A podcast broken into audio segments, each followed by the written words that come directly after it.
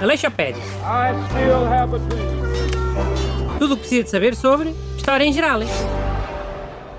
Bom dia. Bem-vindos à sua enciclopédia radiofónica de História, Aleixopédia. Eu sou Bruno Aleixo e tenho comigo os dois pastranos do costume, Busto e Renato Alexandre. Bom dia. Ia pastrano. Já não ouvi essa expressão aos anos. Ontem fez anos a Universidade de Coimbra, fundada há 730 anos pelo rei Dom Dinis. Sim, e o número redondo. Acho boa ideia. Posso começar por... Número redondo era se fossem 750 anos, ó burro. Isso é daqui a 20 anos. E que? E quem é que quer esperar 20 anos? Podemos falar nisto na Leixopédia 2040. É isso? Se houver? Bruno, daqui a 20 anos vai haver a Leixopédia. Já vai estar da velho. Não sei ainda, não pensei. Qual é que era o tema esse ano? Sim, não pode ser história. Imagina que é um tema que não dá para falar da Universidade de Coimbra.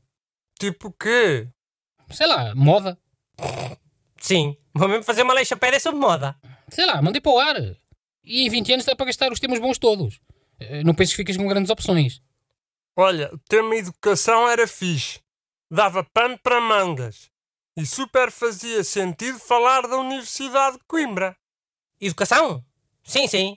Dava para dois episódios. Ao terceiro já estava toda a gente a mandar cartas ao provedor para ver se acabava com esta seca. Olha, eu acho um tema bem complexo.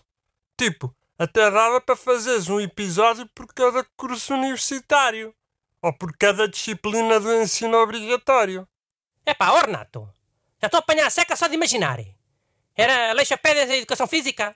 Aleixopédias de Matemática?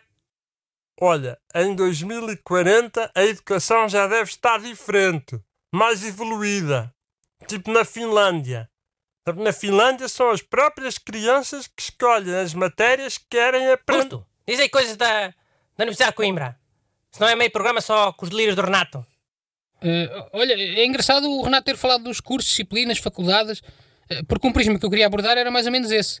eh, do ponto de vista histórico, claro. Hum. Antes de mais, começar pelo início. Foi fundada sob o nome Estudos Gerais de Portugal. Inicialmente até estava sediada em Lisboa. Depois veio para Coimbra, em 1308. Depois voltou para Lisboa, em Sim, 1300. aquele andou para trás e para a frente uma data de anos. Só voltou definitivamente com o Dom João III. Tem lá uma estátua dele e tudo. Exatamente. Em 1537 vem definitivamente para Coimbra e fica instalado no Passo Real, o chamado Passo Real de Alcáçova. 60 anos depois, a própria universidade comprou o Passo Real ao rei Dom Filipe I e passa a chamar-se Passo das Escolas. Então, mas o que é que isto tem a ver com aquilo que eu disse? Das faculdades e dos cursos? Ia falar agora, não é? Tu parece também que falas com, com o Busto sempre com duas pedras na mão, ó Renato. Hum, até parece. Ele ia agora falar, hein? Então, eh, as faculdades eram Artes, Medicina, Direito Canónico e Direito Civil. Olha, nem sabia que havia cursos de arte na Universidade de Coimbra nessa altura. Tipo, a arquitetura apareceu bué da tarde já. E design. Design apareceu já eu estava a acabar o meu curso. Mas também não sei se é bem, bem arte. Não, eh, Artes referia-se a outras coisas. Na altura tinham Humanidades, Gramática, Retórica, Lógica, Filosofia, Poesia e depois as línguas antigas, claro, o grego, o latim, hebraico. Olha, para mim dessas coisas todas, a única que é arte é poesia. Pé. Mas não era só isso, né? Tinha ciências também. Sim, matemática e, e mais tarde tudo o que pudesse vir daí. né? Geometria, astronomia, aritmética. Então era quase tudo.